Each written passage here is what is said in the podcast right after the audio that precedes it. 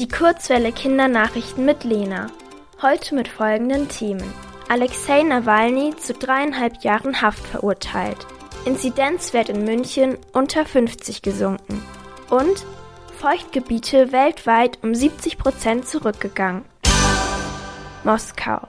Alexei Nawalny wurde von einem Gericht in Moskau zu dreieinhalb Jahren Haft verurteilt.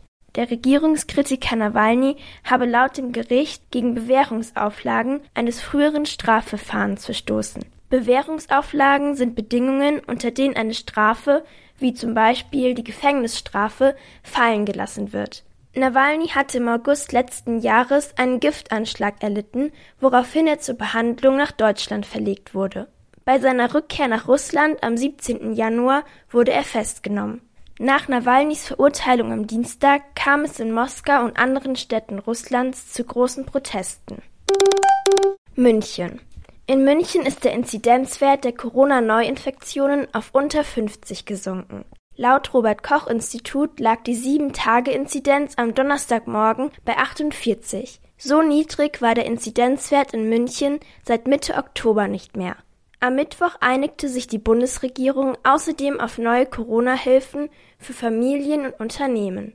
Familien bekommen einmalig einen Kindergeldzuschlag von 150 Euro pro Kind. Berlin. Der Bestand der Feuchtgebiete ist seit 1900 weltweit um 70 Prozent zurückgegangen. Das gab die Umweltorganisation WWF bekannt. Zu Feuchtgebieten zählen Flüsse, Seen, Sümpfe und Moore. Sieben von zehn Feuchtgebiete, die es 1900 noch gab, sind also inzwischen nicht mehr da. Grund dafür sei die Einwirkung durch Menschen. Zum Beispiel werden viele Moore trockengelegt, um die Flächen landwirtschaftlich nutzen zu können. Darunter leidet die Artenvielfalt. Sie sank in Süßwassergebieten in den letzten 50 Jahren um 84 Prozent. Außerdem schadet die Trockenlegung von Mooren dem Klima. Sie gelten nämlich als CO2-Speicher. Bei der Trockenlegung wird das klimaschädliche CO2 freigesetzt.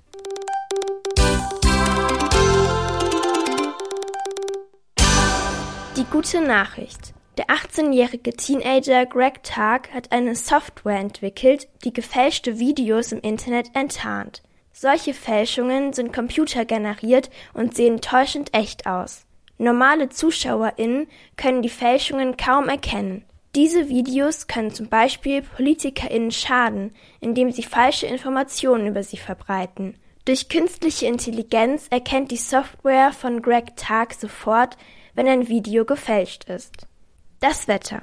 Heute ist es abwechselnd sonnig und wolkig bei Temperaturen bis zu 10 Grad. Morgen kühlt es auf 6 Grad ab und regnet. So bleibt es auch in der kommenden Woche.